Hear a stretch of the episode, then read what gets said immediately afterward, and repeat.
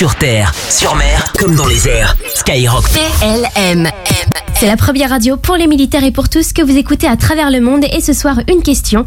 Quel est le point commun entre la blouse verte de votre dentiste, l'IRM, le BCG ou encore le bouillon de cube? Et bah, la réponse, c'est que toutes ces innovations sont nées de l'inventivité et l'expérience de la médecine militaire.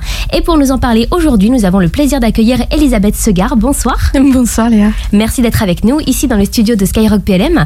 Alors vous êtes journaliste et également autrice du livre Allons médecins de la patrie qui est sorti il y a quelques jours aux éditions du Rocher. Alors même si l'on vient d'en donner quelques exemples, qu'est-ce que le lecteur va y découvrir? Alors le lecteur va y découvrir euh, toute l'histoire de la médecine militaire depuis on va dire euh, 1708 et notamment des avancées qui nous concernent aujourd'hui tous en épidémie, en chirurgie, en psychiatrie, en radiologie, en médecine d'urgence.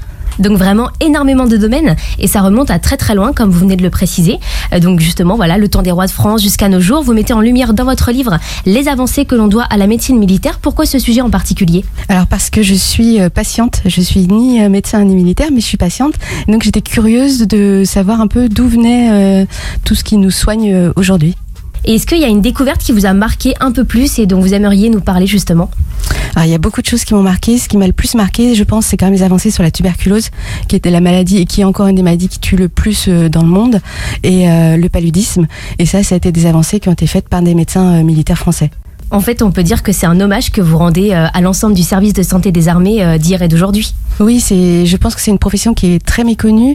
Il y a beaucoup de gens qui savent pas euh, ce qu'ils font, qui savent pas qu'ils soignent aussi les civils et qui savent pas que ce sont vraiment des médecins, des chercheurs et qu'il y a également des dentistes, des vétérinaires. Donc je suis heureuse de mettre toutes leurs compétences un peu en lumière.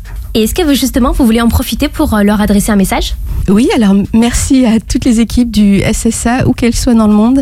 Merci pour ce que vous faites pour nos militaires et puis aussi euh, pour les populations civiles. Et bah toute l'équipe de Skyrock PLM salue également le courage de tous ces hommes et de toutes ces femmes qui prennent soin de toute l'armée française, mais parfois aussi de la population française ou locale lorsqu'il y a des crises comme la Covid ou lors de leur déploiement en opération.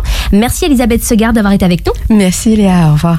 On rappelle que votre livre Allons médecins de la patrie est dispo depuis début février aux éditions du Rocher et vous avez sans doute éveillé des vocations parmi ceux qui sont tentés par la médecine et tous les métiers que l'on retrouve au sein du service de santé des armées. Donc si c'est votre cas, auditeur et auditrice de Skyrock PLM, et bah toutes les infos elles sont dispo sur le site défense.gouv.fr/santé. Passe ton message en direct. Les dédicaces, les dédicaces Skyrock PLM.